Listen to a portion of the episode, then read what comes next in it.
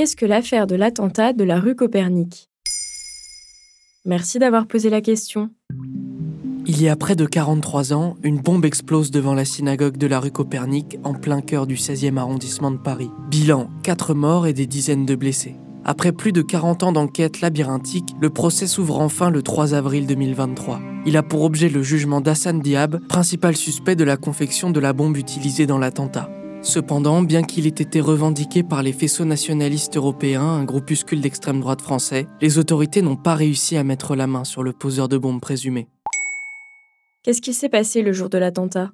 Le 3 octobre 1980 à 18h35, Corinne Adler fête sa bat mitzvah rue Copernic. La salle est pleine à craquer quand tout à coup, une détonation retentit et la verrière de la synagogue explose. Pour Corinne Adler, qui s'exprime dans le quotidien 20 minutes plus de 40 ans après l'événement, cela ne fait aucun doute. Je crois que j'ai tout de suite compris que c'était un attentat. En effet, dans la rue juste devant le bâtiment, une bombe vient d'exploser, emportant avec elle un motard qui passait par là, le concierge de la synagogue, un chauffeur privé et une touriste israélienne. À l'intérieur, on dénombre une quarantaine de blessés. Dans la foulée, l'AFP reçoit un appel des faisceaux nationalistes européens, groupuscule d'extrême droite dissous en 1987 qui revendique un attentat antisémite délibéré.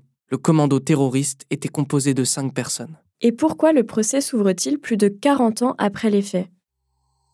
Eh bien parce que les écoutes téléphoniques, les perquisitions et les interrogatoires liés à la piste de l'extrême droite ne mènent à rien. Les enquêteurs se rendent rapidement compte qu'il ne s'agit pas d'un attentat perpétré par l'un de ces groupuscules. Ils repartent donc de zéro. Cependant, fin novembre 1980, l'Office fédéral de la police criminelle allemand annonce aux policiers français que le commando de cinq personnes s'est enfui à Beyrouth le lendemain de l'attaque les enquêteurs parviennent à dresser un portrait robot de l'auteur présumé, un homme muni d'un passeport jordanien et d'un faux passeport chypriote du nom d'Alexander Panadriou. Il ne sera jamais retrouvé.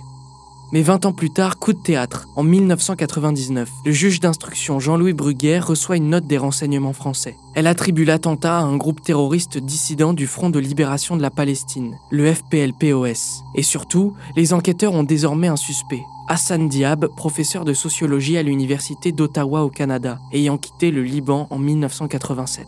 Il est suspecté d'avoir confectionné la bombe ayant provoqué la mort de quatre personnes devant la synagogue de la rue Copernic. Cependant, le manque d'éléments matériels conduit à un non-lieu en 2018 après quatre ans de détention provisoire pour Hassan Diab. Un non-lieu qui sera finalement invalidé en 2021 par la Cour d'appel de Paris, renvoyant le dossier à la Cour d'assises, ce qui mène au procès du 3 avril 2023.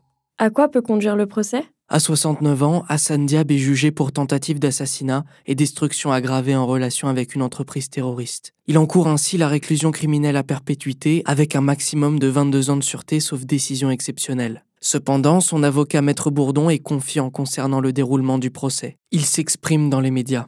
Hassan Diab proteste depuis la première minute de son innocence. Nous plaiderons avec force le fait que cet homme ne peut pas et ne doit pas être condamné. Voilà ce qu'est l'affaire de l'attentat de la rue Copernic. Maintenant, vous savez, un épisode écrit et réalisé par Samuel Lambroso.